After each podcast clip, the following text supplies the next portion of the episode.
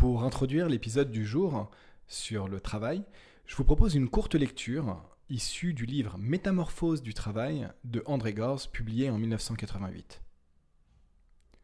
Par travail, nous avons pris l'habitude d'entendre une activité payée, accomplie pour le compte d'un tiers, l'employeur, en vue de fins qu'on n'a pas choisies soi-même, et selon des modalités et des horaires fixés par celui qui nous paye.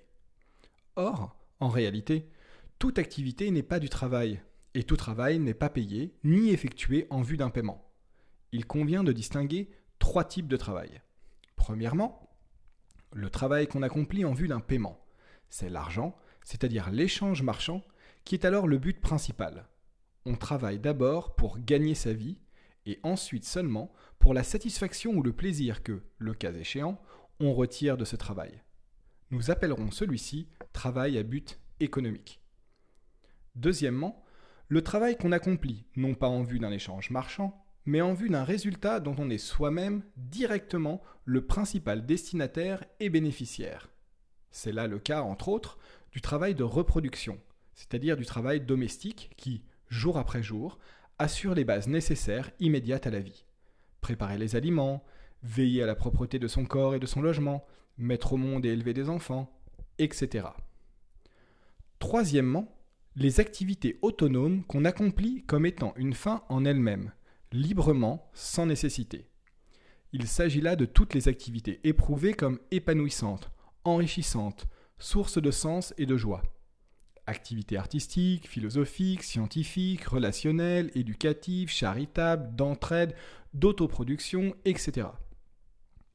Toutes ces activités requièrent un travail au sens d'effort, d'application méthodique, mais portent leur sens et leur récompense dans leur accomplissement autant que dans leurs résultats. Elles ne font qu'un avec le temps de vivre. Le travail à but économique n'a pas toujours été l'activité humaine dominante. Il n'est dominant à l'échelle de toute la société que depuis l'avènement du capitalisme industriel il y a environ 200 ans. Avant cela, dans les sociétés prémodernes, au Moyen Âge et dans l'Antiquité, de même que dans les sociétés précapitalistes qui subsistent aujourd'hui, on travaille moins, beaucoup moins même que de nos jours. À tel point que les premiers industriels au XVIIIe et au XIXe siècle avaient les plus grandes difficultés à contraindre leur main-d'œuvre à venir travailler toute la journée durant, jour après jour. Les premiers patrons de manufacture ont fait faillite à cause de cela. C'est dire que ce que les anglo-saxons et les allemands appellent l'éthique du travail et la société de travail sont choses récentes. Le propre des sociétés de travail, c'est que le travail est considéré tout à la fois comme devoir moral, comme une obligation sociale et comme la voie vers la réussite personnelle. L'idéologie du travail tient pour acquis que plus chacun travaille, mieux tout le monde s'en trouve, que ceux qui travaillent peu ou ne travaillent pas portent un préjudice à la collectivité et ne méritent pas d'en être membres, que ceux qui travaillent bien réussissent socialement et que qui ne réussit pas porte en lui-même la faute. Beaucoup d'entre nous restent profondément imprégnés par cette idéologie, et il n'est pas un jour qu'un homme politique de droite ou de gauche ne vienne nous exhorter au travail en affirmant que c'est par le travail que nous surmonterons la crise présente. Pour vaincre le chômage, ajoute-t-on, il faut travailler plus et non pas moins.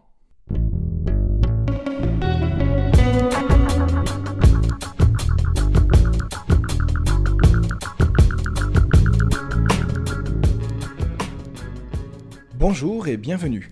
Je suis Jean-Philippe Descas et vous écoutez Oser. Oser est un podcast pour mieux comprendre les enjeux de notre monde face à l'urgence sociale et écologique. C'est aussi une source d'inspiration grâce au parcours de personnes qui nous ressemblent et qui ont décidé de mettre du sens dans leur vie en passant à l'action. Enfin, c'est une ode à l'engagement individuel et collectif pour tenter de rendre le monde un peu meilleur. Si vous appréciez ce podcast, j'ai besoin de votre soutien pour le faire rayonner. Pour cela, rien de plus simple. Il suffit de me laisser une note et un commentaire sur votre plateforme d'écoute préférée. Apple Podcast, Spotify, Deezer ou autre. Cela m'aide beaucoup à gagner en visibilité. N'hésitez pas non plus à partager les épisodes que vous avez aimés autour de vous et sur les réseaux. Merci à vous. Et maintenant, place à l'épisode du jour. Bonne écoute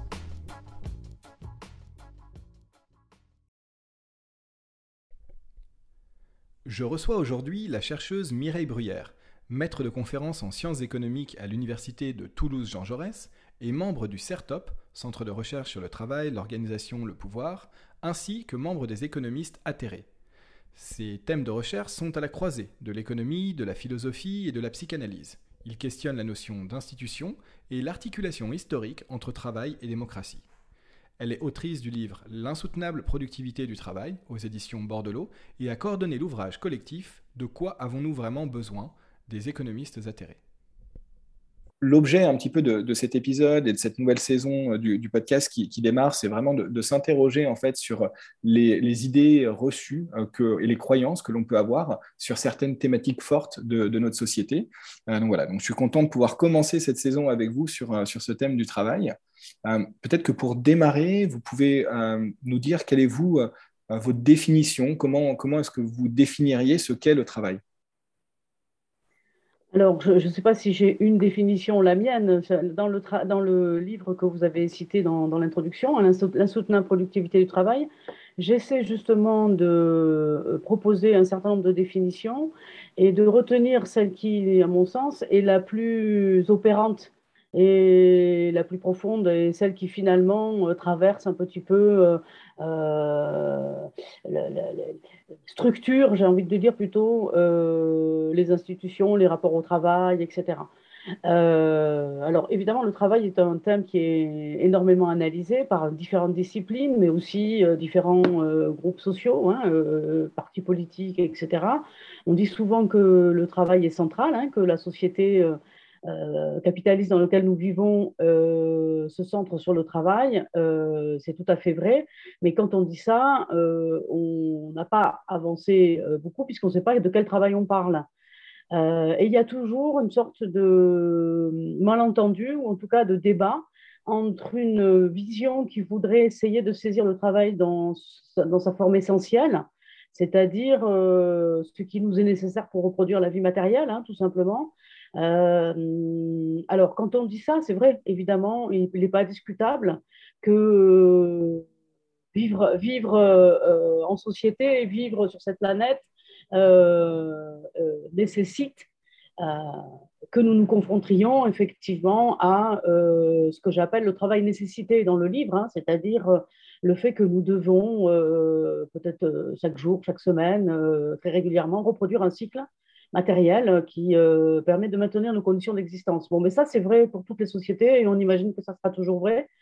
Euh, et c'est intéressant de le soulever, mais en même temps, c'est à double tranchant, dans le sens où si on utilise cette définition pour dire que le travail tel que nous le faisons ici, maintenant, dans la société capitaliste, est indépassable, ça pose problème. Parce qu'effectivement, saisir le travail de manière essentielle, c'est intéressant, mais en même temps, ça ne nous dit rien politiquement de ce que nous devons faire.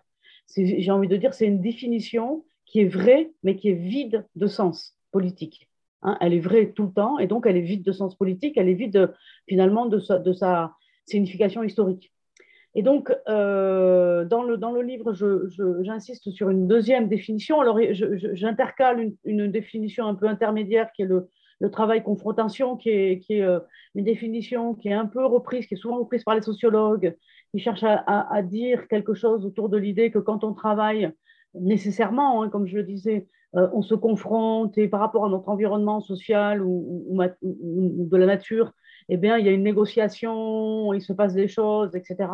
Ça aussi, c'est vrai. Bon, et, euh, évidemment, le travail des sociologues est beaucoup plus fouillé pour essayer de voir quelle est cette confrontation Donc là, on, arrive un petit peu à des questions plus sociales ou politiques.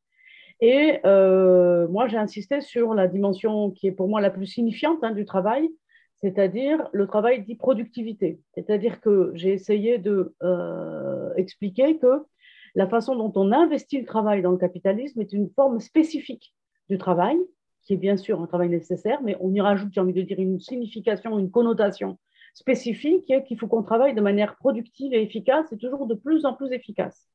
Et que euh, quelqu'un qui mettrait du temps pour faire les choses, qui ferait les choses, mais qui mettrait beaucoup de temps à sa manière, etc., on dirait qu'il est un feignant. Hein. donc, au contraire d'un travailleur, on dirait qu'il voilà, euh, se la douce, etc.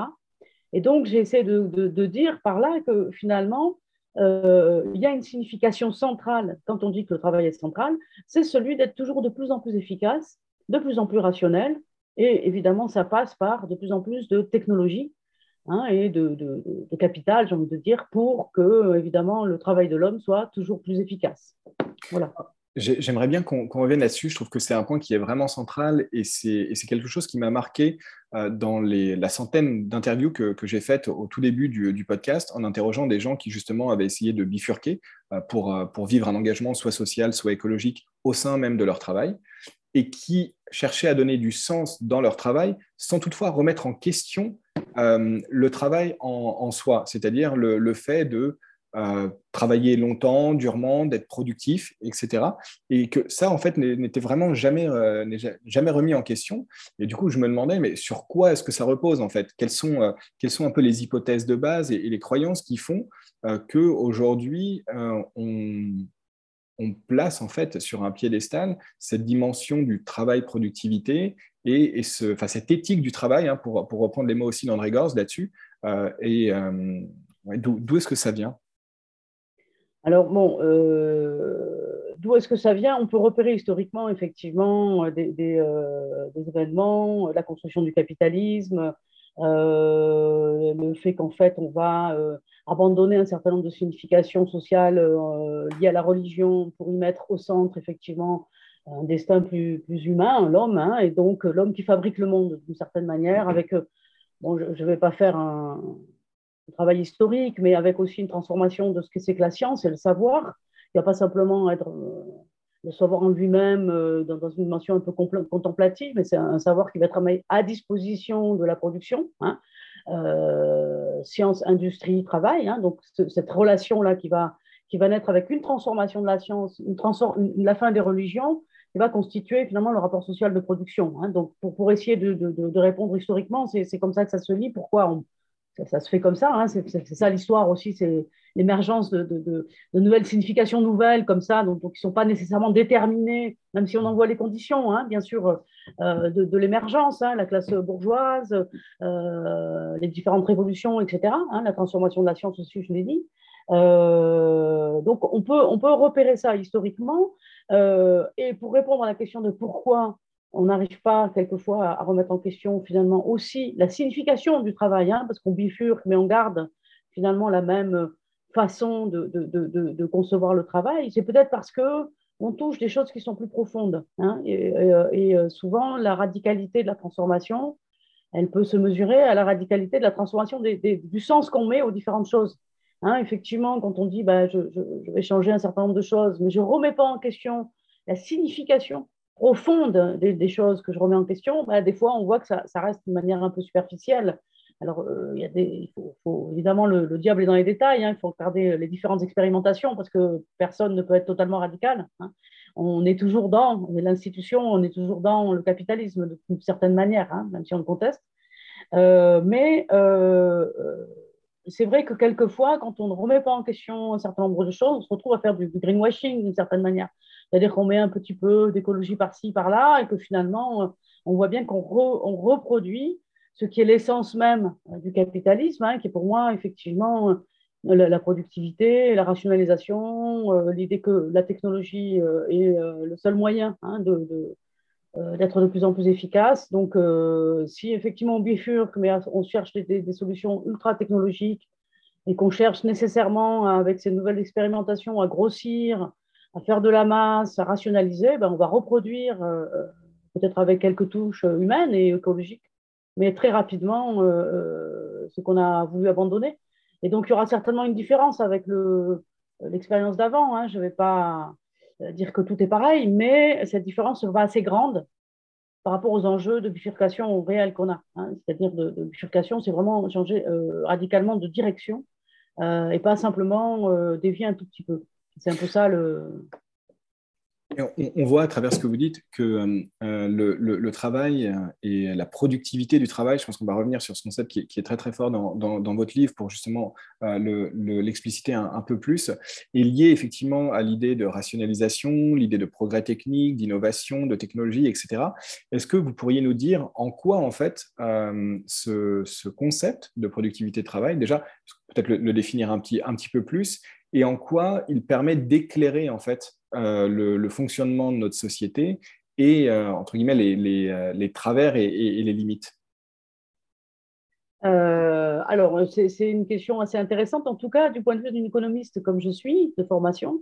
Euh, le départ de mon livre, c'est d'avoir constaté que, bon, on a évidemment des champs en économie qui sont en débat, hein, donc certainement, vous savez, euh, une pensée économique relativement hégémonique, en tout cas majoritaire dans la formation des économistes, qui est une, pensée qui fonde euh, ces réflexions sur le postulat que l'être humain est un être rationnel qui fait des calculs coûts-bénéfices et qu'à partir de là, à partir de cette nature humaine posée comme un postulat, eh ben, le, fonctionnement le plus, le plus adéquat, c'est le fonctionnement en marché, avec des transactions euh, de marchandises, effectivement, et puis une recherche toujours de maximisation de, de du plaisir, de satisfaction, de l'utilité, du profit, etc. Euh, et donc, moi, j'appartiens au champ critique, hein, qui critique ce postulat, à partir des sciences sociales, de la sociologie, euh, etc. Et euh, du marxisme, évidemment. Marx est un, auteur que je, évidemment, que je n'ai pas abandonné, même si j'en peux proposer une, une, partie, une critique, en particulier justement sur peut-être la, productivité ou un certain productivisme marxiste. Tout ça pour dire que j'avais constaté que euh, les critiques s'arrêtaient à la productivité. C'est-à-dire que la productivité, dans le champ de l'économie, était peu critiqué en soi. C'est-à-dire qu'a priori, ce dont c'était question, c'était avec la productivité, hein, comment on la répartit, pourquoi elle est là, est-ce qu'on peut la... Mais il faut, il qu'on ait de la productivité et que la productivité était, était sans discussion, non questionnable et euh, bien en soi, de facto, si on veut dire. Euh, et il me semblait que c'était lié à une, croyance euh, que effectivement la productivité était le résultat. Hein. donc la productivité, euh, je, vais le définir, c'est euh, un ratio hein, qu'on utilise en comptabilité, qu'on utilise en, économie et que les entreprises aussi utilisent. C'est un ratio qui met au numérateur le profit, le produit, le profit aussi ça peut l'être, mais le, produit et au dénominateur les moyens qu'on a mis pour produire, hein, en particulier, puisque qu'il s'agit du travail, le temps de travail, le nombre de personnes, enfin on peut mesurer de manière euh, différentes, mais une quantité de travail. Et donc, évidemment, l'objectif fondamental, c'est de diminuer euh, la quantité de travail utilisé et de maximiser et d'augmenter le plus le produit. Donc, vous voyez ce qu'on appelle la rationalisation, d'ailleurs, et, qui est un peu partout. On cherche toujours à être efficace, à faire, faire plus avec moins, hein, comme on entend euh, très souvent un peu partout, et comme non, non discutable d'ailleurs, parce que quand quelqu'un vous dit, mais attendez, je vais euh, proposer quelque chose qui vous permettra de moins travailler et de produire plus. Donc euh, tout le monde est très content. Sauf qu'évidemment, derrière se cache énormément de, positions philosophiques, politiques, euh, de signification. Parce que quand on a dit ça, il faut savoir qu'est-ce que c'est le plus, qu'est-ce que c'est le moins. Mhm. Moins de travail, mais quelle est la qualité du travail, hein, par exemple. Voilà quand on quantifie le travail en heures, et eh ben, peut-être que finalement, euh, c'est un travail plus intense dans l'heure et que finalement, les heures où on ne travaille pas ne sont pas spécialement des heures de bonheur. Enfin voilà, on, voit bien tous les problèmes qu'on a derrière qui sont problématiques.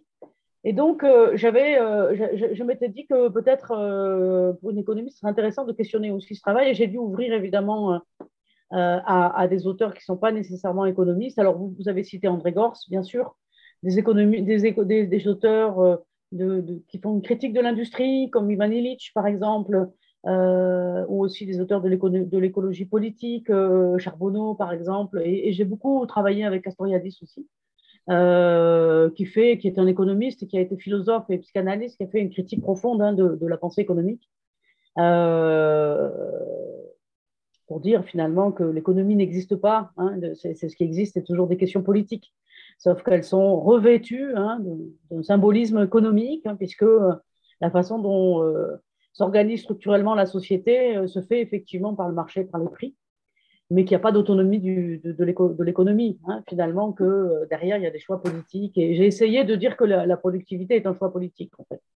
D'accord. Oui, vous utilisez le, terme d'institution, si je ne me trompe pas, dans, dans, euh, le livre, en disant qu'en fait, il y a différentes institutions et qui encadrent toujours en fait euh, cette, cette question du, euh, du, du travail et qu'on ne peut pas en sortir en fait.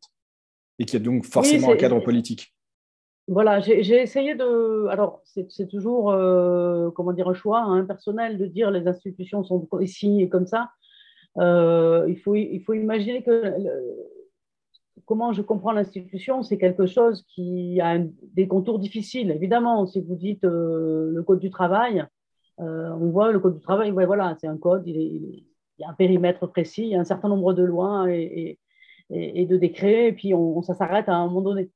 Euh, mais en fait, quand je parle d'institution, et puis quand on parle d'institution au sens social, on ne parle pas du Code du travail. le Code du travail est une partie de l'institution, euh, plus explicite, la partie émergée, j'ai envie de dire, et que l'institution se fonde aussi sur plein d'éléments qui ne sont pas visibles, comme les représentations sociales, et pour, pour Castoriadis, ce qu'il appelle la signification sociale, etc. Donc on voit bien que finalement, ça devient un truc un, peu flou, etc., avec euh, une partie très, très explicite, très émergée, le code du travail, la propriété privée des moyens de production, etc. Là, euh, voilà, hein, si vous allez euh, chez Amazon et vous dites chez moi, vous avez, vous avez la troupe qui vous vient dessus. Hein. donc, ça, c'est très, très explicite. Par contre, il y a des choses qui sont plus floues et qui participent de ça et qui tiennent ensemble par une signification. Et dans le livre, j'ai essayé de dire euh, que les institutions ne euh, sont pas toujours cohérentes entre elles, en particulier euh, la façon dont on a construit le travail et puis qu'on a essayé de le protéger aussi avec les, institutions salariales qui se fondaient sur l'idée quand même d'autonomie du travailleur ou en tout cas de protection du travailleur et d'une certaine limite à l'exploitation et à l'aliénation. Et puis, notre type d'institution qui cherche à protéger la productivité, justement.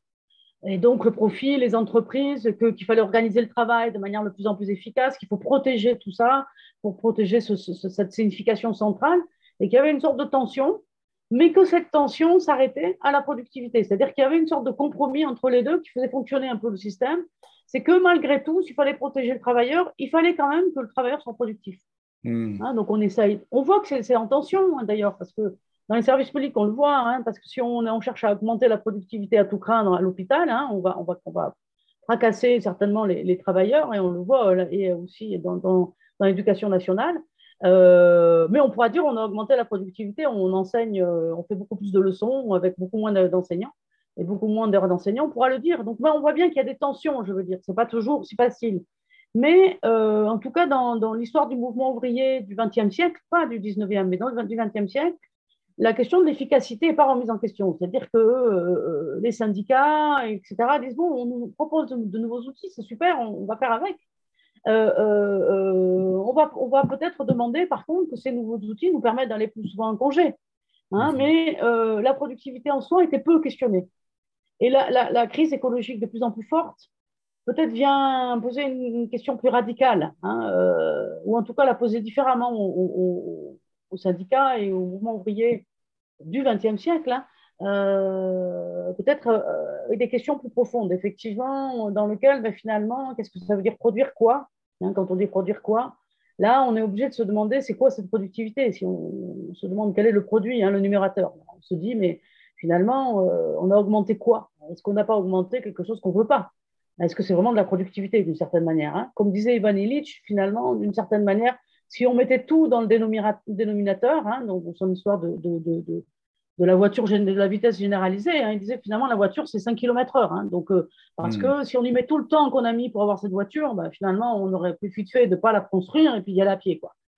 Voilà, donc euh, on voit bien euh, comment on peut aussi questionner, quand on sort un peu du cadre hein, économique finalement, de la comptabilité nationale, justement, bah, on peut questionner aussi la productivité c'est intéressant ce que, vous dites par rapport à, prendre cet ensemble-là.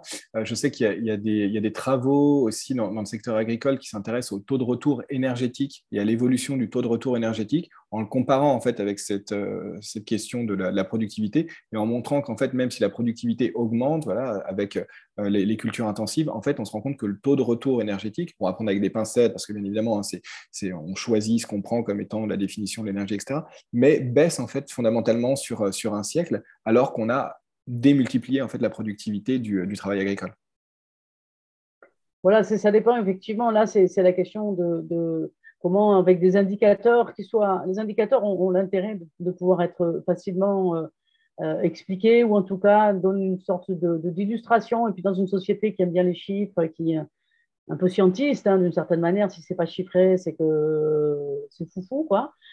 Bon, ça, ça, a une idée, mais c'est intéressant parce que ça montre effectivement les différentes strates qu'on prend en compte. C'est-à-dire que euh, si on reste dans, le, dans la strate économique, Hein, vous avez une idée d'une institution comme ça qui, qui, a plusieurs strates, avec une strate très explicite. J'ai parlé du code du travail, voilà, qu'on voit, tout le monde s'y confronte, tout le monde voit ce que c'est. Puis après, vous descendez dans les étages inférieurs, puis vous en rentrez dans des choses qui sont moins explicites, mais qui sont très opérants, qui viennent dans l'imaginaire et qui sont même dans l'inconscient de chacun, pour, tout dire. Hein.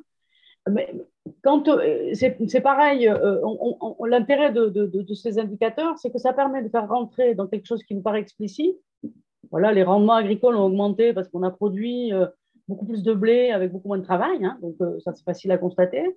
Mais si vous y mettez d'autres éléments, d'autres strates qui ne sont pas économiques, hein, l'énergie, euh, la quantité d'eau, etc., vous vous rendez compte que finalement, le phénomène que vous pensiez avoir perçu, il n'est pas du tout comme ça. Et donc, on voit bien qu'il y a cette histoire de, contour hein, qui, qui, se.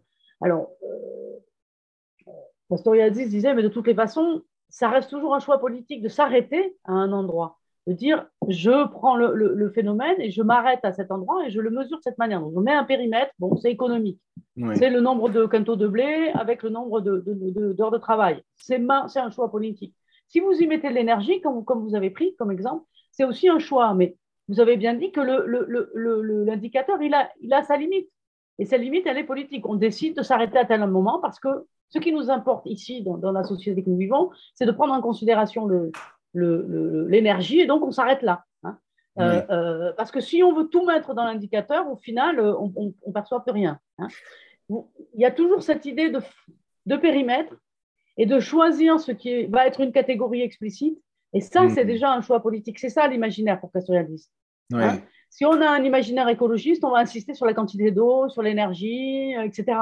Hein, euh, euh, vous voyez qu'on se, déplace et on, choisit telle ou telle catégorie. Ce premier choix de catégorie, c'est ça qui fonde un petit peu la structure euh, des institutions. C'est hyper intéressant, je, trouve, ce que, vous dites, puisque ça vient remettre en, cause, en fait, hein, les, fondements même de, la doctrine TINA, en fait, on va dire, de There is no alternative de Margaret Thatcher, et, qu'on nous rabâche, en fait, à, longueur de temps en nous disant, écoutez, il faut absolument faire de la croissance, ou il faut absolument travailler plus, euh, il faut rembourser sa dette, etc. etc. Et bah, ce, que, vous dites, en fait, c'est que fondamentalement, ce qu'on pose comme étant des lois universelles ne sont en fait que des choix politiques. Absolument. Pour tous les exemples que vous avez pris, c'est évident. Et le travail des économistes atterrés, c'est d'essayer de, déjà, dans le champ de l'économie, de dire qu'il y a une pensée qui reste dans les catégories de l'économie. Hein, qui, qui, montre rigoureusement, qui cherche à, argumenter rigoureusement que nous pouvons faire autrement en gardant les, catégories de, l'économie, c'est-à-dire euh, productivité du travail, la répartition des revenus, euh, l'investissement, euh, euh, et pourquoi pas la croissance hein, pour une théorie keynésienne, même si maintenant c'est compliqué parce que évidemment la croissance pose question pour le point de vue écologique. Mais déjà, on a la possibilité de contester à l'intérieur du champ de l'économie. Et puis, quand on prend aussi d'autres euh, d'autres catégories hein, euh, euh, écologiques, on a une critique, à mon avis, plus radicale. Ce que j'ai essayé de, faire, c'est que finalement, ça ne suffit plus. Hein. Je ne sais pas si ça a jamais suffi, d'une certaine manière, je ne suis pas convaincue, mais moi qui viens de l'économie, et même j'ai été formée à, l'économétrie et à l'économie standard pendant toutes mes études, hein, avec beaucoup, beaucoup de mathématiques, ça suffit plus même l'économie hétérodoxe, j'ai envie de dire, pour saisir ce que nous devons faire. La bifurcation est tellement profonde, il ne mmh s'agit pas de répartir les revenus. Hein, le, la critique classique, finalement, c'est de répartir différemment les revenus, euh, de préserver une certaine égalité économique, hein, qui est mhm. tout à fait nécessaire, mais que j'ai envie de dire, ça suffit plus.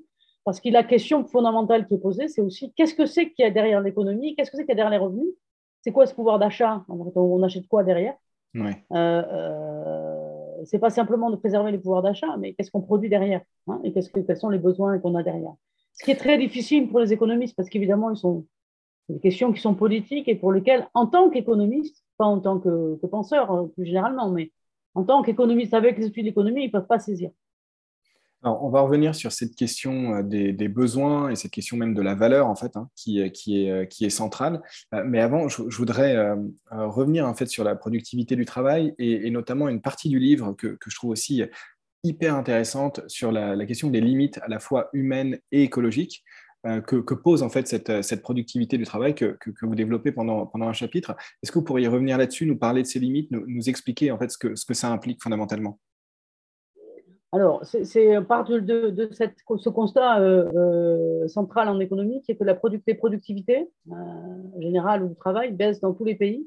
depuis, alors pour les États-Unis, presque pendant la Seconde Guerre mondiale, en tout cas très très rapidement après la Seconde Guerre mondiale, un peu plus tard pour les pays européens. Mais on a, chaque décennie, on perd 1%, de, de, gain de productivité. Hein. Il faut bien faire attention. Il ne s'agit pas de dire qu'on est euh, moins productif, c'est que la productivité augmente moins vite, mais elle continue mmh. d'augmenter un tout petit peu. Donc on a toujours un gain d'efficacité, mais on n'est pas moins productif. Euh, et donc, euh, j'ai essayé de, mettre en relation ce, constat et la, la, transformation du capitalisme dans sa, forme qu'on appelle néolibérale. Ma, ma, proposition, ce n'est pas qu'il y a une, bascule euh, dans le sens qui serait autre chose. Il y a toujours autre chose. Hein. Mais euh, euh, le, capitalisme se transforme dans sa forme néolibérale, évidemment, trouve d'autres moyens de préserver ce qu'il y a de plus essentiel. C'est ça mon, idée, c'est-à-dire qu'il se confronte au réel, hein, comme, toute, situation d'institution qui cherche à, se maintenir et même à, grossir d'une certaine manière, c'est-à-dire à, mettre sous son emprise le capitalisme de plus en plus de sphères de la vie, on l'a dit par le management, euh, la vie personnelle, enfin voilà, ça déborde de toutes parts, et puis aussi euh, par la mondialisation, hein, euh, ce, qui est le post-colonialisme, hein, d'une certaine manière. Il y a une, forme de, nouveau colonialisme, hein, ça, ça, ça paraît, ça paraît évident.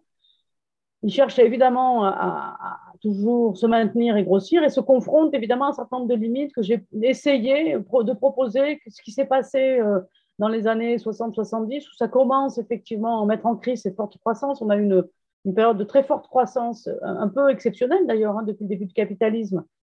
Euh, pendant une vingtaine d'années, euh, alors pour, ce qui est le cas de la France, euh, des années 50 aux années 70, 5% de croissance, et j'ai essayé de montrer quelle c'était la, ce, qui a, ce, qui a, été à l'origine de cette baisse de la croissance et des gains de productivité, les deux étant liés. Avec les quatre, ce que j'avais pris les quatre limites, hein, mais bon, c'est une proposition qui est la mienne, c'est-à-dire le fait qu'effectivement, euh, euh, les moteurs de, la croissance de cette période, c'est la, montée de la société de consommation avec des biens de, consommation, d'équipement des ménages, voitures, électroménagers, etc. Et donc cette industrie, quand elle, se sature à un moment donné, hein, c'est-à-dire qu'à un moment donné, vous ne pouvez pas consommer plus qu'une ou deux voitures par ménage, enfin, ça devient pas possible, même matériellement, si vous voulez. Hein. Donc, c'est pas simplement qu'un désir illimité, euh, c'est qu'à un moment donné, on a aussi des limites matérielles, euh, d'espace, tout simplement, euh, mhm. de temps de consommation aussi, j'ai essayé de dire. Voilà. On voit qu'à cette période aussi, on a des critiques de, la consommation qui sont très fortes, qu'on peut retrouver dans le, dans le, bouquin de Critique des Trente Glorieuses de, Christophe Bonneuil, hein, donc j'ai pas le, peut-être le, titre, hein, mais on pourra le, les, mettre. Les 30 Inglorieuses, si, euh, si je ne me trompe pas. Alors, ça, c'est, ça, c'est, ça, c'est euh, euh, Jacques, Jacques Rancière, hein, qui ah, pardon. sortir un bouquin très, très bien.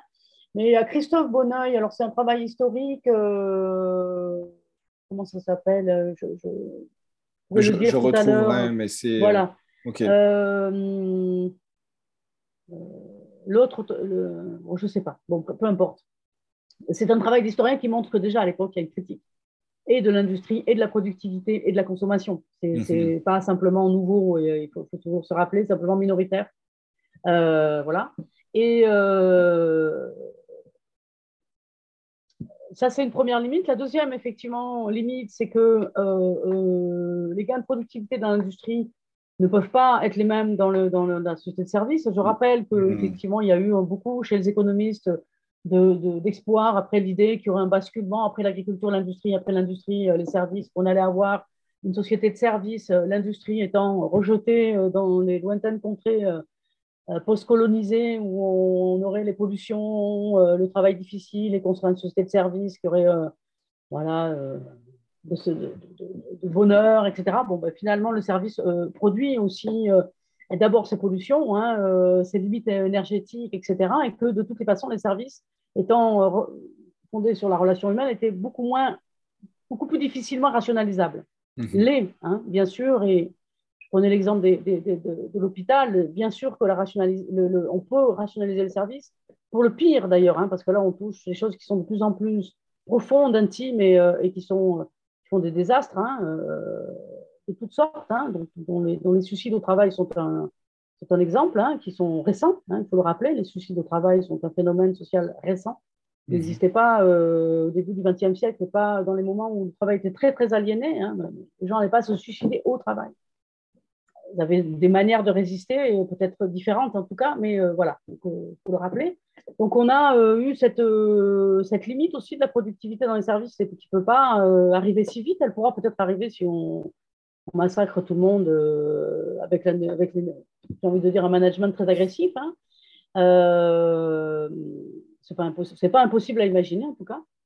Et dernière chose que j'ai dit, alors il y a eu un moment aussi de résistance des travailleurs, qui est bien documenté dans le, bouquin de, Grégoire Chamaillou, La société ingouvernable, hein, qui a montré comment euh, euh, les travailleurs de cette époque s'étaient très indisciplinés, pas du tout pour en mouvement de grève, pour avoir de nouvelles retraites, etc. Mais dans les conditions concrètes, en disant, moi, j'arrive pas envie de faire ce boulot, ça, ça m'emmerde, pourquoi on se, Voilà, contester les conditions de travail, et ça, ça a été euh, pris très, très, très au sérieux, parce que là, on est au cœur hein, de la machine. Hein. Si les gens ne sont pas au travail, ben, c'est compliqué. Euh, je cite souvent ce petit, exemple euh, quand, je, parle de ça qui m'a beaucoup plu. C'est il y avait beaucoup d'absentéisme aux États-Unis ou comme en France, etc. Dans les années 60. Il y a des enquêtes. Ben, les milieux patronaux sont très inquiets. Il y a des enquêtes et tout. Et puis, euh, en particulier, le, vendredi, les gens ne viennent pas travailler ou le lundi. Je crois que c'est le lundi. C'est le lundi, les gens ne viennent pas travailler. On, interroge un, quelqu'un, on lui dit mais pourquoi vous ne venez pas travailler le lundi? Il dit parce que alors la réponse est euh, je, je, ne, je, ne, travaille qu'à partir du mardi parce que euh, je suis obligé de travailler quatre jours, sinon je ne travaillerai que trois jours. Hein, donc, euh, hmm. il répond à l'envers en disant si, si, je pouvais, je viendrais que le mercredi. Bien sûr. Donc, on, voit bien, on voit bien des investissements complets. Et donc, ce moment très important où il y a une transformation, effectivement, de la façon de, de mettre les gens au travail, hein, de, de, du management, euh, qui, a été aussi une façon de, répondre euh, à la baisse de la productivité. Hein, euh. et puis la transformation, la décolonisation, la transformation d'accès à l'énergie, les premières limites écologiques qui sont, qui sont aussi très importantes, qui conduisent à rendre la production à partir de fossiles plus difficile. Et, il faut toujours avoir en tête que ces, hautes productivités sont liées à l'énergie fossile, à la facilité et au rendement de l'énergie fossile. Hein, la facilité de, manipuler cette énergie, de la déplacer, de la stocker, et son haut rendement hein, euh, énergétique. Hein. Ce n'est pas du tout le cas de l'éolien. Donc tout, ça conduit à, avoir un certain nombre de, limites qui, fait que le capitalisme va essayer de se reproduire autrement, par la mondialisation, par le management, etc., que je repère par la grande, la grande entreprise qui est en fait euh, un réseau d'entreprises, de chaînes de valeur où on travaille euh, euh, de manière très fragmentée, mais euh, dont la domination est toujours là, mais bien cachée. Voilà, donc c'est ce que j'ai essayé de repérer dans le, dans le livre. Il y, a, y a aussi, euh, suite à ça, une, critique en fait du, progrès technologique, quelque part. Alors, on a un petit peu parlé, et fondamentalement, c'est lié à l'utilisation de, l'énergie. Mais c'est vrai que on va dire, de nombreuses personnes quand même aujourd'hui avec qui je peux discuter. On voit un petit peu les, confrontations même sur les réseaux sociaux, euh, entre ceux qui sont partisans, on va dire, d'un certain optimisme technologique, pour pas parler de techno-solutionniste, on va dire, euh, et d'autres qui vont dire, bon, ben non, fondamentalement, euh, on, touche, on touche du doigt, en fait, un mur par rapport à la capacité de progrès technologique. Et ça, vous, vous, l'abordez justement dans, dans, le livre en disant que voilà, c'est en fait cette idée est une fuite en avant. Euh, et que euh, ce n'est pas possible en fait de dépasser aujourd'hui les limites de la condition humaine et les limites planétaires grâce à plus de progrès technologiques. Est-ce que vous pourriez revenir là-dessus? Oui, alors il y a deux, il y a deux idées euh, peut-être qui sont liées mais qui ne sont pas exactement au même niveau. Il y a l'idée qu'on a une bifurcation importante à faire et qu'il est, même si on n'est pas technophile, BA, même si on est même euh, technophile, j'ai envie de dire, dans les deux cas, euh, force est de constater que de tout donner à la technologie pour bifurquer sans poser les questions de qu'est-ce que fait la technologie, de quoi avons-nous vraiment besoin, etc., c'est un pari très, très, très, très risqué, voire complètement fou, hein, euh, pour pas dire une fuite en avant ou un aveuglement. Donc là, je pose des questions en termes d'époque, de, de, dire nous devons moins émettre de gaz à effet de serre, respecter la biodiversité, etc. Et si pour le faire, nous avons un seul façon de résoudre le problème, c'est de trouver de nouvelles technologies, on risque de. Parce que, non pas qu'il n'y en aura pas, bien sûr, c'est mhm. nécessaire, mais euh, euh, vu leur rythme et aussi leurs conditions d'effectivité, hein, c'est-à-dire elles consomment, elles, ont, elles, nécessitent des mises en place d'infrastructures qui elles-mêmes vont déjà effectivement émettre du gaz à effet de serre. Enfin voilà, toutes, toutes ces conditions disent que ce n'est pas un pari raisonnable. Hein. Donc ça, c'est une première chose. Et puis, il y a un, nouveau, il y a un, il y a un, niveau peut-être plus, plus, politique, plus profond, c'est de dire c'est quoi cette technologie, qu'est-ce qu'on y met derrière. Hein? Et, euh, essayer de sortir aussi du débat entre, voilà, euh, il faut sortir la technologie, la technologie est mauvaise en soi, etc. Mhm. Et euh, la technologie est géniale, c'est le sens du progrès, il faut toujours plus de technologie, c'est ce qui est le progrès. Donc évidemment, ce débat un peu peut-être premier nécessaire à, beaucoup de gens. On on rentre peut-être déjà comment, on rentre comment dans, le débat tout peu comme ça, peut-être en disant oh j'en ai un peu marre tout ça ou non c'est génial, voilà. On a un côté un peu affectif, c'est sûr, chacun de nous, hein, de rentrer un peu dans, le débat, mais on peut être de, se poser la question de, quelle est la signification de, la technologie, qu'est-ce qu'elle produit en termes d'effets sociaux et écologiques, un peu, de manière un peu plus euh, euh, politique, c'est-à-dire euh, de dire que ah, pour produire un système technologique, alors il faut, insister sur l'idée aussi, ça je ne sais pas si je le dis dans le livre, mais en tout cas c'est un truc que je dis souvent, il faut distinguer technique et technologie. Quand on parle de technique, c'est un, c'est un peu comme on, disait tout à l'heure sur le travail, c'est un concept très général, presque universel. L'être humain utilise des techniques, c'est peut-être un fait euh, euh, naturel de l'être humain depuis toujours, euh, un bâton, une pierre, un fossile, etc. Donc une technique. la technique est quelque chose peut-être d'indépassable. Hein, et on peut dire que la technique en soi ne dit rien d'une certaine manière. On me dit toujours, toujours la technique c'est neutre, ça dépend comment on l'utilise. Oui, quand on parle de technique ou euh, euh, hein, évidemment, vous prenez un marteau, vous pouvez faire taper sur un clou pour faire un meuble et vous pouvez taper sur le voisin. Donc évidemment, on peut dire que la technique en soi, le marteau, fait rien. Mhm. Mais quand on avance dans les évolutions technologiques et d'infrastructures technologiques qui produisent des systèmes mhm. socio-techniques en fait, on, produit une société. Hein. Quand vous produisez un système comme Internet, vous produisez un type de société. Et il faut prendre acte de ça. C'est-à-dire qu'il y a une intrication entre les deux et que cette intrication, il faut la poser, il faut, il faut, le, faut le dire. Bon, ben voilà, euh, euh, Internet, c'est pas plus de trucs, après on en fait ce qu'on veut. Non, Internet mmh. élimine un certain nombre d'anciens modes de, de relations pour en proposer d'autres. Il y a une élimination. C'est pas plus, il n'y a pas, bon, mais vous pouvez toujours aller voir le voisin pour discuter avec lui. Ben non, parce que, en fait, la façon dont on produit un, Internet ou des réseaux sociaux élimine de facto d'autres façons de faire. Donc, vous ne pouvez plus, bon, il y a plein d'exemples qu'on peut prendre, hein, mais vous ne pouvez plus maintenant trouver rapidement euh, un guichet ouvert euh, pour discuter avec quelqu'un qui va vous parler, etc., parce qu'on a produit un système qui le remplace.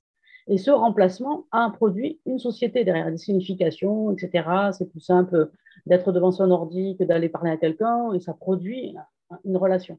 Donc, il y a une critique de la technologie, hein, du système techno-social qui est produit par la technologie, qu'il faut, qu'il faut mener. Et, euh, il me semble que la direction qu'on prend, c'est une direction d'efficacité aussi, au détriment du sens. Hein. Donc, effectivement, il faut toujours aller plus vite, c'est plus simple, et surtout d'individualisation, c'est-à-dire on produit des technologies qui nous permettraient de ne plus avoir besoin de, de la relation à l'autre, de la confrontation à l'autre, de la relation à l'autre. Parler, c'est plus difficile, on, paraît, on, paraîtrait, que d'envoyer des, messages euh, ou d'envoyer des textos. Hein. Très souvent, moi, je suis toujours étonnée, les gens disent appelle-le. Ah, mais non, je lui envoie un texto. C'est beaucoup plus compliqué d'envoyer des textos que d'appeler, parce qu'effectivement, il en faut 15 textos pour se mettre d'accord plutôt qu'un coup de fil. Donc, on voit bien ce rapport humain qui est transformé par la technologie. Et, euh, euh, et, du coup, ça, ça, pose la question du rapport à l'autre. Qu'est-ce que c'est Qu'est-ce que c'est que de, de, mmh cette relation humaine? Et là, la psychanalyse est un peu peut-être importante. Hein, euh, quelle est la relation humaine? Qu'est-ce que c'est que la parole? Euh, Est-ce que la condition de la parole, qui est quelque chose qui nous échappe et qui n'est pas importante nécessairement aussi pour créer des choses politiques? Bon, voilà, ça c'est. Euh, donc il y a une critique un petit peu que j'essaye d'aborder, que dans mon prochain livre, j'essaierai d'aborder plus profondément. voilà. sur, sur, sur, cette question ouais, de, de, la création en fait, de systèmes sociotechniques qui, qui, en fait empêchent, fondamentalement, donnent une direction et ne sont pas neutres en fait. Alors, ces, systèmes donnent une direction qui est du côté de l'individualisation, je pense, beaucoup, de beaucoup. Alors, on a euh, le cinéma, puis la télévision, on se rapproche de plus en plus hein, de, l'espace privé. La télévision, mais qu'on regardait, euh, euh, en tout cas à mon époque, quand j'étais jeune, ensemble en famille. Et puis ensuite, on a eu une multiplication des écrans. Et puis maintenant, bah, les, enfants, mes ados, bah, ne regardent pas la télé avec moi. Elles vont dans leur chambre regarder leur, écran de, téléphone ou leur petit écran de tablette. Euh, donc, on voit une individualisation de, partout, hein, euh, euh, qui serait soi-disant une avancée, qui, détruit une forme de lien social, qui en mhm. crée certainement un autre. Mais est-ce que c'est celui-là que nous voulons hein, Je ne mhm. dis pas qu'il n'y a pas de relation sociale, d'interaction entre les, entre les êtres humains sur les réseaux sociaux, surtout pas. Je, mais je dis ça en crée un autre, une autre qualité et que ça n'est pas questionné. Euh, après, je voudrais dire quelque chose de plus, de, plus important, c'est que tout ça est soutenu par l'idée d'industrialisation, c'est-à-dire qu'il faut faire de la masse. Hein. Et euh, la technologie, c'est pas simplement la technologie que nous utilisons, nous les usagers, c'est toute une technologie industrielle qui est là. La 5G est, faite pour ça. La 5G, elle est surtout faite pour industrialiser encore plus hein, des mm-hmm. systèmes autonomes, dans les ports en particulier, hein, pour que ça soit toujours plus efficace, parce que les marchandises, des millions et des millions et des millions et des millions de tonnes qui doivent s'échanger toutes les heures euh, à des rythmes effrénés.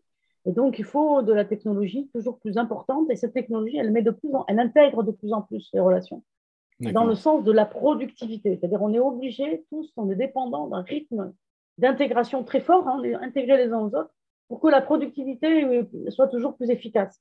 Donc, la technologie, elle, elle, elle, produit des, rapports de production aussi. Mm-hmm. Hein. Ces rapports de production ont comme, comme d'être synchronisés, très intégré, très puissant et en même temps très fragile. C'est vraiment la grosse fourmilière. Donc évidemment, la, relation humaine dedans, elle est très écrasée. Ce qui fait sa, son intimité, sa singularité avec le copain, tout ça est très écrasé parce que ça va très très vite. Donc ça, c'est une taille, euh, c'est une taille qu'il faut questionner aussi. Et ce qui participe à la rationalisation euh, fondamentalement du coup aussi des échanges et, de, bah, et de nos actions? Voilà, exactement. Ce qui, euh, ce qui, ce, qui, nous amène en fait à, une question euh, assez fondamentale euh, et qu'on a un petit peu abordée au préalable et que vous abordez assez, globalement dans, le livre des économistes atterrés, de quoi avons-nous vraiment besoin, qui, est, qui je trouve en fait un vrai changement de, de, de vision et de, et de regard, puisque Aujourd'hui, on ne s'interroge pas tellement sur ce dont on a besoin, mais ce, qu'on veut, quels sont nos désirs, euh, ce qu'il est possible de faire. Et là, en fait, l'idée avec en les limites planétaires, les, problématiques euh, écologiques et même les limites, on va dire, de, la capacité humaine, puisque ce qu'on dit, en fait, c'est que la productivité et la rationalisation détruit tout simplement euh, les, fondamentaux de ce qui font qu'on est humain du, lien, social. C'est comment est-ce qu'on peut repenser, en fait, l'économie, comment est-ce qu'on l'économie, les interactions, ce qui fait qu'on fait société en s'interrogeant en fait sur ce, qu'on a sur ce dont on a vraiment besoin. Comment est-ce qu'on définit ça? Alors, euh, il y a une question politique, évidemment. Euh, définir les besoins, la première réponse, c'est dire c'est les citoyens euh, démocratiquement organisés qui définissent leurs besoins. Bon, ça c'est une base, évidemment. On, part de là, on revient, on viendra là à la fin de, à la, fin de, de la discussion. Euh, savoir qu'est-ce que ça veut dire démocratiquement euh, organisé. Hein. Mais euh, avant ça, j'insisterai sur la première des choses, qu'il faut faire attention. cette question, elle est, radicale, évidemment. Parce que si on dit qu'on a besoin d'autre chose, eh on va changer les modes de production. Elle est donc radicale. Mais elle est très intriquée au mode de production. C'est-à-dire qu'il euh, faut faire attention de ne pas trop donner à l'idée qu'il suffirait qu'on s'organise euh, autour d'une table là, et puis qu'on dise voilà, on a besoin de ça. On arrive, ensuite on dit voilà, on veut produire différemment. Ah ben non, parce qu'en fait, il y a toute la structure de domination mmh. des rapports de production qui fait que ça ne va pas marcher. Hein, on va faire toutes les conférences citoyennes possibles, et puis qu'ensuite, euh, ben, on sera, il va falloir qu'on dise ah, mais pour produire ce qu'on veut, il faut changer les modes de production. Et, et, donc, il faut bien faire attention que les besoins sont reliés ou même intriqués et même surdéterminé par les modes de production. Euh, beaucoup de choses que vous achetez, vous n'avez pas choisi de les acheter. Mhm. On vous a proposé, et puis comme on a enlevé ce que vous aviez avant, eh ben vous êtes obligé d'aller de, de, sur, sur le, ce qu'on vous propose. Hein. Que ce soit en nourriture, hein, d'ailleurs, euh, l'accès à la nourriture bio, paysanne, circuit court, etc., elle est très limitée parce qu'on a supprimé cette agriculture, tout simplement. Et que pour la remettre, bah, c'est difficile, ça prend du temps, il y en a peu. Et puis aussi, évidemment, en bout sur la deuxième chose que je voulais dire, c'est qu'il ne s'agit pas simplement euh, euh, de volonté individuelle. Il y a des structures sociales qui conduisent à ce que certains puissent profiter peut-être même d'une bifurcation euh, parce qu'ils ont les revenus et que d'autres ne pourront pas. Hein. Donc il y a vraiment une structure qui, fait de cliquer, qui bloque la bifurcation parce que la, société est une société divisée, hein, inégalitaire. Et ça, c'est très important. Il me semble que la question de l'égalité, c'est une condition de départ, mais c'est une finalité. Hein, c'est donc une praxis, d'une certaine manière. C'est-à-dire qu'en fait, c'est de là qu'on part et c'est aussi l'objectif de la transformation. cest On mhm. part de ce projet-là, il faut qu'on soit égalitaire. Et on le voit bien que la question d'égalité, euh, dans, toutes ces dimensions, pas simplement économique, mais de capacité d'accès à l'information, d'éducation, de temps aussi, euh, de proximité, euh, des collectifs de discussion, etc., d'égalité géographique, de mobilité, et une condition de la bifurcation, euh, euh, d'où la difficulté. Donc j'insiste bien sur l'idée que, en tout cas dans, le livre, on essaye de le faire euh, avec les collègues économistes atterrés, de, de dire que ce n'est pas une question individuelle de citoyen, c'est une question qui se base, qui, se, qui, qui prend sa racine dans les modes de production et dans la structure inégalitaire de la société. Et c'est ces deux choses qu'il faut contester. Il faut remettre sur l'établi la question du mode de production, évidemment euh, la propriété privée des moyens de production, le, fonctionnement en entreprise, euh, le salariat, etc. Et bien sûr, euh, la taille hein, des modes de production. Il faut déglobaliser. Hein, quand on parle de circuit court, il faut parler de circuit court agricole, mais aussi industriel. C'est très, très important. Alors ça, c'est très difficile à faire, hein, parce qu'on est allé tellement loin quand vous, quand vous voulez des industries, euh, déconcentrer et, relocaliser, comme on dit, l'industrie, euh, c'est évidemment nécessaire pour la bifurcation, pour relocaliser, mais on voit très très bien que c'est tellement intégré au niveau mondial qu'il euh, nous manque plein d'échelons.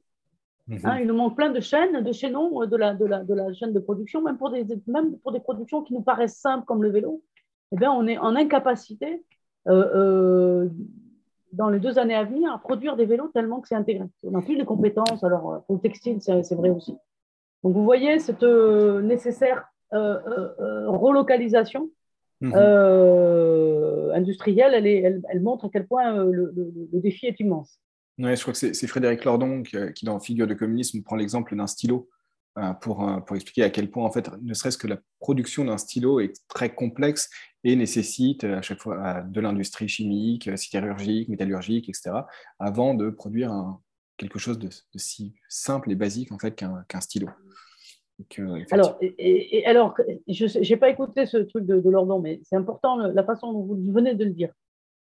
Parce que la question, elle est aller aux deux endroits. Effectivement, le stylo bic, c'est très compliqué parce qu'il y a besoin de tel colorant, tel de plastique, etc. Ou on, enfin, voilà, on a plein d'exemples en tête comme ça. Et il dit c'est très complexe. Mais ça a été rendu complexe hmm. par l'imaginaire productiviste, si vous voulez. C'est-à-dire qu'on peut faire des stylos de manière beaucoup plus simple. Et donc, nécessairement, avoir moins besoin, un, de, synchronisation, de division du travail et de globalisation. Parce qu'il faut, il faut qu'on soit plus autonome, donc moins synchronisé, donc, moins de division du travail. Il ne faut pas fragmenter euh, plein de, micro-tâches partout dans le monde pour, produire un seul stylo. Mhm. Euh, donc, il faut que les, besoins soient des besoins qui produisent des valeurs d'usage plus simples, plus conviviales, dirait euh, Ivan Illich, si vous voulez. Hein, c'est là où, la technologie et le mode de production sont intriqués à ce qu'on va produire. évidemment, mhm. on n'aura plus de stylo bic. On aura autre chose. On aura des stylos qui sont réparables, par exemple, avec des encres sur lesquelles on peut remplir, etc., sans cartouches plastiques, euh, et qu'on pourra produire là. Et on mais c'est tout à fait faisable, puisqu'on l'a déjà fait. Hein, donc c'est tout à fait faisable. Mais il y a cette idée comme, comme un peu d'un retour en arrière qui n'en est pas un, parce qu'on ne va pas en refaire les stylos plumes. Ce sera autre chose, mais qui sera moins complexe, qui utilisera beaucoup moins d'énergie, moins de déplacement et moins de division du travail. Hein. Ça, c'est très important, et moins de hiérarchie aussi.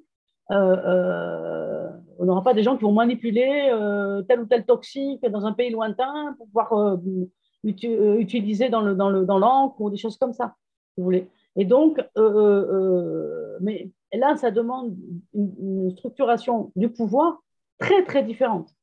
Parce que la structure du pouvoir, elle est, elle, est, elle est fondée effectivement sur ces technologies sur cette division du travail au niveau global, etc. Donc là, évidemment, les, luttes vont être grandes.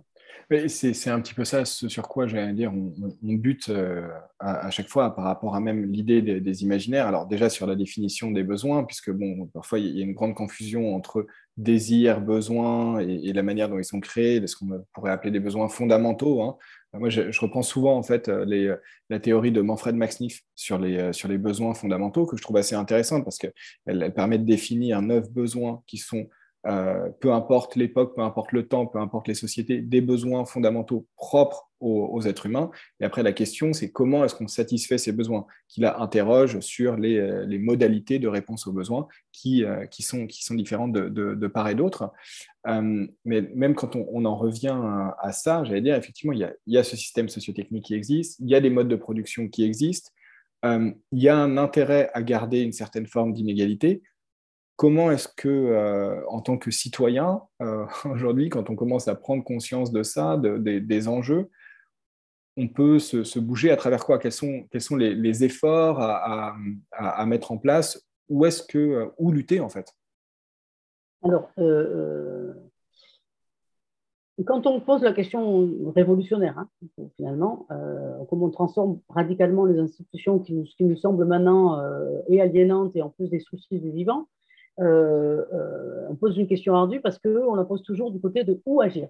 Hein. donc, mhm. comme s'il y avait une cartographie de l'institution et on pourrait aller dans la citadelle euh, au poste de commande et, transformer les, trucs. Sauf que, comme je le disais tout à l'heure sur l'institution, ce qui institue une société et donc des rapports de production capitaliste, c'est beaucoup plus, comment dire, flou. Enfin voilà, il y a des choses très émergées, puis il y a des choses très immergées, et c'est compliqué, etc ce, que j'ai en tête, moi, quand j'essaie de répondre à la question, c'est de, dire qu'il faut que chacun de nous, nous lions nos actions aux significations que nous en donnons. C'est-à-dire qu'effectivement, il faut, bien sûr, la première des choses, lire, euh, parler, euh, traverser des, collectifs politiques, euh, s'engager quelque part, etc., pour essayer effectivement de, produire une pensée critique. Hein. Ça, c'est la condition, mais je pense que posez la question après, quand on a produit cette pensée critique, qu'est-ce qu'on fait? Et euh, alors, moi, il me semble que euh, la, la, la, question se pose à partir de chacun de nous mhm. et qu'on peut toujours agir là où on est. Ça, c'est la première des choses. Alors, on voit des gens qui bifurquent là et qui abandonnent les grandes entreprises et de plus en plus. Certes, ça, c'est bien. Et, et c'est même plus radical et peut-être plus rapide pour certains de dire bon voilà je bifurque mais quand ils bifurquent ils, trouvent, ils se trouvent avec d'autres problèmes elles ne sont plus dans à l'intérieur de la machine. Hein. c'est souvent le débat qu'on leur fait. Hein. Ben, vous n'êtes plus à l'intérieur de la machine, vous n'allez pas transformer. Vous allez vous faire un îlot, euh, vous allez être bien, mais euh, ça ne fera jamais. Euh, bon. bon. On ne peut pas poser la question comme ça à chaque fois. Vous voyez, c'est chacun. Moi, je pense que chacun doit poser la question à partir de la critique que je fais du capitalisme. Qu'est-ce que je peux faire là où je suis maintenant? C'est-à-dire reprendre la situation en main, sa situation en main. Situation dans le sens de situation, même dans le courant situationniste, c'est-à-dire de remettre ensemble des éléments qui, ont été séparés par le capitalisme.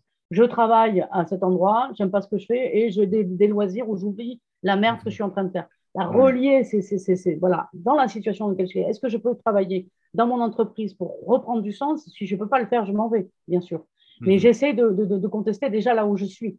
Hein, Peut-être un collectif d'habitants. Euh, reprendre la main sur sa propre situation il me semble que c'est. Euh, mais il y a une critique d'abord à produire. C'est-à-dire, il y a une critique à documenter, à produire dans des collectifs politiques, etc. Et puis partir de là où on est. Certains ne pourront pas agir là où ils sont. C'est mhm. évident. Et donc, il y aura peut-être besoin de rupture. Hein, et tout le monde n'est pas au même endroit. Moi, je suis enseignant-chercheur, j'ai une certaine latitude hein, pour agir, etc.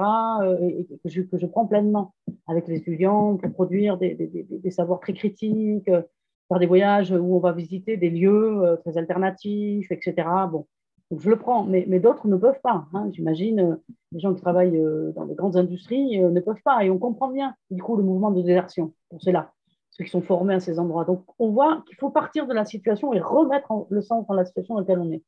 Je n'ai pas, de, de, de pas de feuille de route. Mm-hmm. Hein. je reviendrai sur la, la, façon dont vous avez parlé des besoins. Il y a des besoins fondamentaux. C'est un peu pareil. C'est ça que je veux dire quand j'ai pas de feuille de route. Certes, on est tous d'accord, il faut qu'on mange, qu'on dorme, qu'on se chauffe un minima, qu'on se soigne, etc. Mais quand vous avez dit ça, c'est comme pour le travail. En fait, on ne dit plus rien très rapidement. Vous le sentez que ça vous échappe. Ah ben oui, bon, ben ensuite. Tout simplement parce qu'en fait, à chaque fois, il y a l'intrication avec la signification. Tout de suite, manger pour un être humain, c'est toujours investi d'une certaine signification. On hmm. mange dans, les sociétés religieuses de certaines manières, on a la cérémonie du thé, on a la nourriture halal, etc. Vous voyez que tout de suite, c'est pris dans une certaine signification.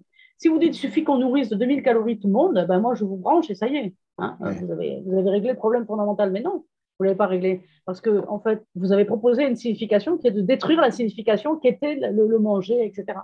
Hein, hmm. et vous avez dit ce que vous êtes, vous, vous n'êtes qu'une machine à, Vous êtes en train de produire une signification, si vous branchez les gens comme ça, vous êtes une machine et, vous n'êtes pas un être humain. Voilà ce que vous faites. Hmm. Hein, vous voyez qu'on ne peut pas le. On, est tout de suite. Il faut. Il faut euh, et donc, du coup, euh, les besoins, ce sont des besoins politiques tout de suite, très rapidement. Hein, euh, c'est-à-dire comment est-ce que c'est comment on comment on garde le bon manger, par exemple. Mhm. Hein, on entend, voilà, il faut que l'agriculture soit de bonne qualité pour qu'on ait des, produits de bonne qualité dans l'assiette et pas de, l'agro-industrie, de la fast-food, etc. Mais oui, mais tout ça produit effectivement un mode de production paysanne avec beaucoup mhm. plus de, travail hein, et beaucoup moins de productivité, justement. Et ça, vient évidemment euh, euh, aussi poser des questions de euh, qu'est-ce que c'est que le bon manger, qui mange bien, comment on fait la cuisine, etc. Vous voyez ces relations qui fait qu'à mon, mon avis, on, ces questions se posent que collectivement, en fait. Hein. chacun de nous, on peut essayer de, faire des choses aussi, des petits gestes. C'est pas moins prendre l'avion, pas prendre l'avion, essayer d'aller au marché, pas acheter de la, la tant qu'on peut, etc., cuisiner, tout ça. Euh, bon, c'est évident. Mais euh, si on part au niveau social, euh, mhm. la question de la nourriture, c'est une question politique. Oui. Prise dans, en tout cas, prise dans dans, une, dans une dimension politique. Pas seulement politique, mais prise dans une dimension politique. Oui, euh, c'était un peu ça le, sens de ma question. C'est qu'au-delà de. C'est vrai qu'on parle beaucoup des engagements individuels, effectivement, et ce qui, ce qui est important, hein, surtout pour ceux qui bah, bah, prennent fréquemment l'avion, par exemple, il suffit de faire son bilan carbone, si on prend juste le spectre du carbone, réaliser que bon, bah, ça, a un impact énormissime.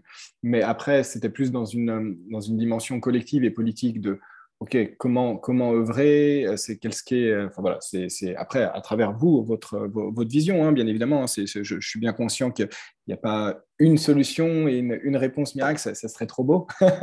Euh, mais, mais que voilà, c'est plus en termes de, de, conseils par rapport à vous, votre, votre approche et, votre regard. Alors moi, j'insisterai sur l'engagement politique où là où on est, comme sur, la, sur j'insisterai sur les dimensions de la taille euh, mhm. de la désindustrialisation du, mode de production. Pas le fait qu'il y ait moins d'industrie en tant que définir l'industrie comme produisant des biens matériels. On aura toujours besoin de produire euh, des vélos, euh, des machines, etc. il y aura toujours une industrie dans ce sens-là. Hein. Mais mhm. l'idée d'industrialisation, de productivité, si vous voulez, ben, moi, je, je, poserai la question de la taille et la question de la productivité à chaque fois. C'est-à-dire dire comment est-ce qu'on peut ralentir. effectivement, ça veut dire que du coup, on peut travailler plus à certains moments Est-ce qu'on peut travailler collectivement euh, Ça veut dire produire moins? Euh, mhm. Ça, c'est clair que alors il y a toujours des haros sur quand on parle de décroissance. Oh, ça fait peur. Parlons de sobriété. Bon, moi, je veux bien euh, faire attention au sens du poil des gens qui n'aiment pas trop décroître hein, et faire attention à leur petit. Mais pour moi, ça veut dire la même chose. C'est-à-dire que de toute façon, il faut moins produire et moins consommer. Alors, produire, alors après, on dit, pour calmer les, angoisses, on dit, mais ça sera mieux, ça sera plus sympa, on, sera plus humain, euh, on aura la meilleure qualité, euh, on jettera moins, etc. Bien sûr, euh, il faut l'espérer. Après, je, pense qu'il y a une dimension quand même de. il y a une jouissance, hein, la consommation dans laquelle on est tous pris, et ça sera peut-être pas facile toujours, mais il faut espérer que on, va avoir des pénuries, donc il y a des choses qui vont être faites de force, de toute façon, je crains. Euh, il, y a, des années, on disait il faut qu'il y ait une bifurcation sociale, écologique. Bon, on a l'impression qu'on va quand même aller un peu dans le mur, dans le sens qu'il va y avoir des choses dures, parce qu'il y aura des pénuries, euh, peut-être des paniques, etc. J'espère pas, mais on le voit déjà un peu pointé partout. Donc, euh, voilà. Et, je pense que le collectif d'habitants, de travailleurs, Mhm. Euh, de voisins est très important pour euh, affronter et créer de nouvelles choses. c'est affronter, les, résister, résister et créer de nouvelles choses. Donc moi, c'est vrai que j'insistais sur la taille, sur la productivité. Et donc, c'est vrai que les formes de coopérative, le mhm. travail de coopérative, parce que j'insiste sur la question du travail, c'est le premier, hein, pour moi, le rapport de production dans le capitalisme. Donc, la coopérative me paraît être un, outil fondamental et de la résistance et de la transformation. Mhm. Vraiment, qui coche beaucoup de cages euh, d'égalité, de démocratie. Alors, euh, le mouvement coopérativiste a son histoire et ses échecs et ses dérives très fortes. Hein. On pense que le, crédit agricole ou, une coopérative, on, fait, on, peut en faire une critique. Hein. Donc, euh, la coopérative comme statut en soi ne garantit rien. Hein. Il y a le projet politique derrière, mais il faut les deux. Il faut l'institut et l'instituant.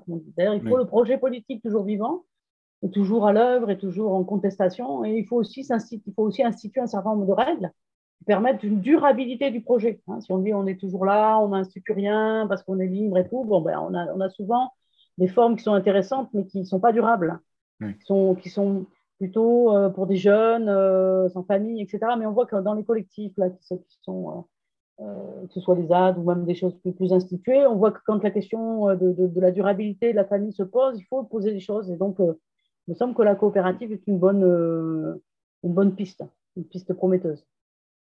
On a évoqué euh, pas mal euh, d'ouvrages euh, pendant, pendant cet échange.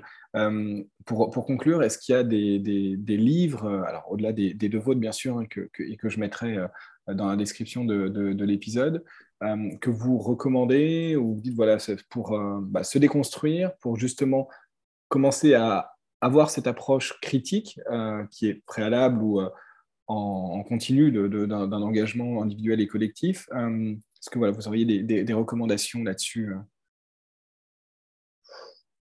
euh C'est très large. Alors, euh, il faudrait être plus précis sur des, sur des points parce que là, euh, je, peux donner ma sur, la, sur, la question, sur la question du travail, peut-être alors oh ben André Gors, hein, c'est vrai que moi j'aurais envie de. Ivan Illich et André Gors, c'était peut-être. En tout cas, moi j'ai commencé comme ça et c'était beaucoup déconstruit. Euh, beaucoup déconstruit. Euh,